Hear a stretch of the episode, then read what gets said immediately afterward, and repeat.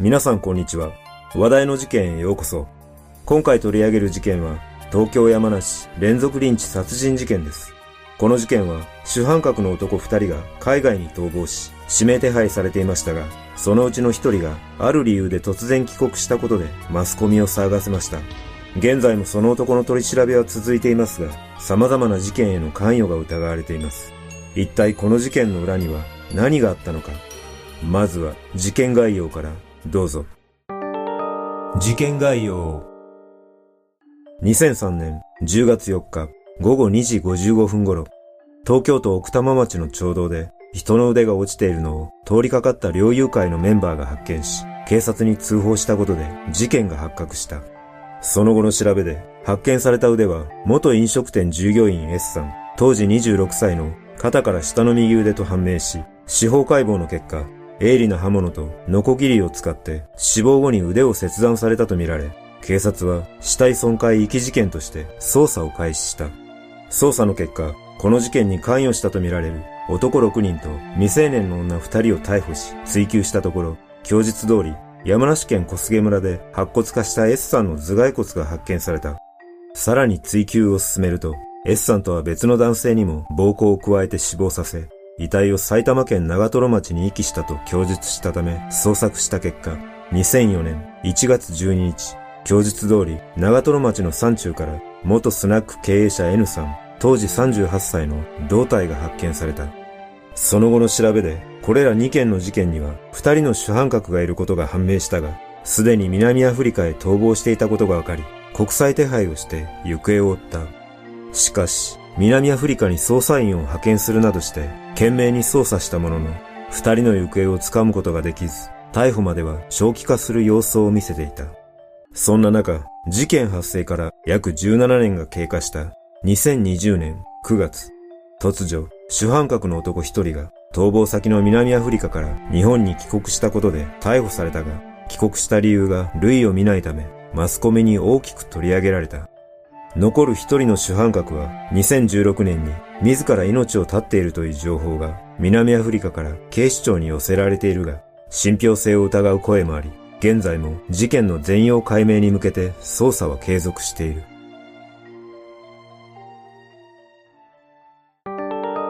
事件の経緯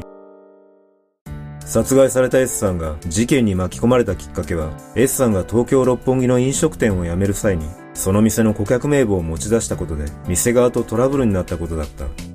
S さんは、そのトラブルを解決してくれる人物を探していたところ、知人を通じて、暴力団にも顔の利く男を紹介してもらった。その男は、カードの偽造や振り込め詐欺などの犯罪を行っていたグループに所属する男で、リーダー格の男 M、当時32歳だった。その後、トラブルを収めた M は S さんに対し、成功報酬の見返りとして S さんに六本木でクラブを開店させ、客のクレジットカードをスキミングして情報を不正入手するよう要求した。しかし、S さんは M の要求を断り続け、連絡を絶ったことで M は激高し、グループのナンバー2の男 K、当時29歳らに指示し、2003年9月17日深夜、犯行グループは千葉県市川市のレストラン駐車場で S さんを拉致した上、さらに S さんの彼女、当時19歳も無理やり連れ去り、二人を埼玉県戸田市内にあるマンションの一室に連れ込んだ。そこで M と K が中心となって S さんに暴行を加え、風呂場の浴槽に閉じ込めた上、S さんの彼女も別の部屋に監禁した。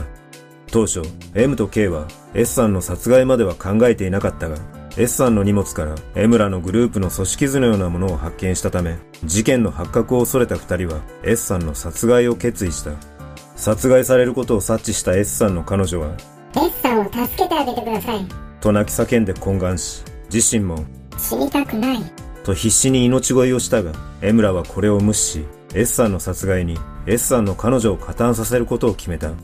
嫌がる S さんの彼女に対し、グループのメンバーは、一緒に S を殺さなかったら、あんたも M に殺されるよ。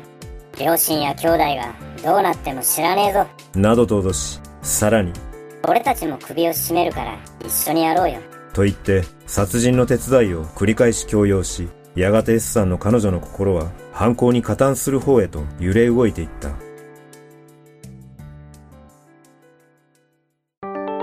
非常な決断。監禁された翌日の18日朝、犯行グループは S さんの手足を粘着テープで縛って段ボールに押し込み、トラックの荷台に乗せて奥多摩町の仲間の家に移動させ、さらに翌日の19日、山梨県の丹波山にあるキャンプ場に S さんと S さんの彼女も連れて移動した。その移動中、グループのメンバーらは再び S さんの彼女に S さんを殺すよう説得し、ついに S さんの彼女は首を縦に振り、殺害を決意した。そして午後1時頃、キャンプ場に着くと、車のトランクに押し込まれ、衰弱しきっていた S さんの首を、S さんの彼女が最初に締め始めると、これに加勢する形で、M らが S さんの首にベルトを巻くなどして首を絞め、最後に M が拳で S さんの顔面を何度も殴り、S さんを絶命させた。その後、あろうことか S さんの遺体を車に乗せたまま、M らは河原でバーベキューを行い、一仕事終えたかのような達成感に浸っていた。その夜、M は、これから S をバラバラにする。できる奴は手を挙げろ。と仲間らに呼びかけ、19日深夜から20日未明にかけて、M ら数人が S さんの遺体をノコギリや包丁でバラバラに切断してビニール袋に分け、田葉山山中から奥多摩山中にかけて手分けして遺体を投棄した。その後、10月4日に事件が発覚し、犯行グループの当時18歳から30歳の男女8人が逮捕監禁容疑で逮捕され、そのうちの6人が殺人、死体損壊、死体遺棄容疑で再逮捕された。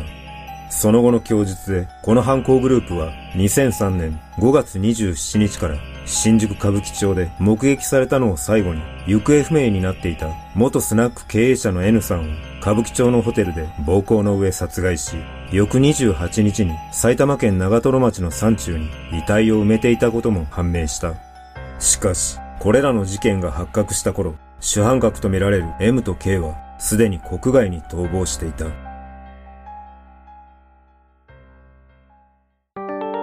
主犯格の行方。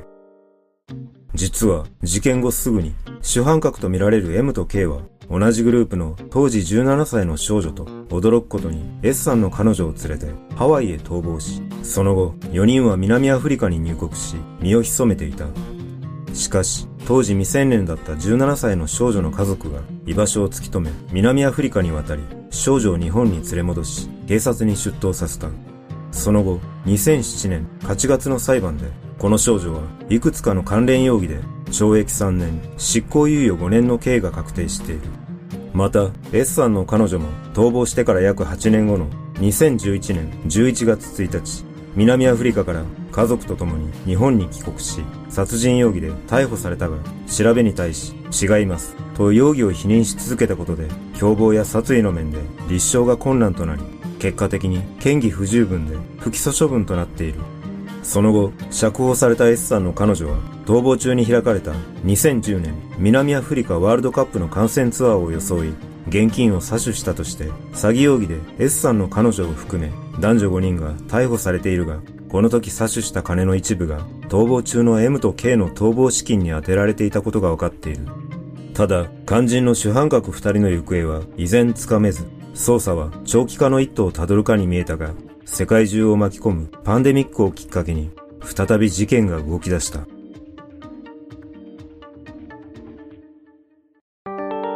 逃亡生活の幕切れ。2020年8月、主犯格の一人 K が逃亡先の南アフリカの首都プレトリアの日本大使館に指名手配されている K だ。コロナで仕事も金もなくなった。日本に帰りたい。と名乗り出て、9月3日に日本へ帰国すると同時に警察に逮捕された。K は調べに対し、遺体をバラバラにしたが殺してはいない。殺人の現場にいたのは M だけだ。と殺人については関与を否定し、遺体の損壊と遺棄については認める供述をした。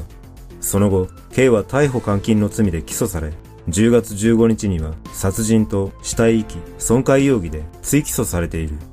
一方、もう一人の主犯格 M については、2020年に南アフリカから警視庁に情報提供があり、その内容は2016年に海岸で見つかった首吊り遺体が指紋などから M だったことが判明し、さらにごめんなさいという遺書も発見されたというものだった。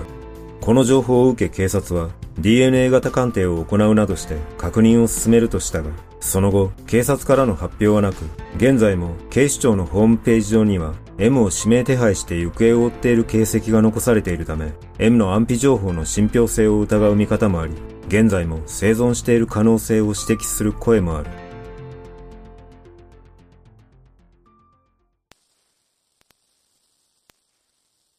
実は、主犯格の男二人は、2016年5月、全国のコンビニ ATM で約2時間半の間に偽造クレジットカードによって約18億円が不正に引き出された事件にも関与していた疑いがあることが分かっています。この事件では指示役や出し子など約260人と主犯格が逮捕され、主に暴力団員や半グレ集団が関与していたとされていますが、実は K が重要な役割を果たしていたのではないかとの話があります。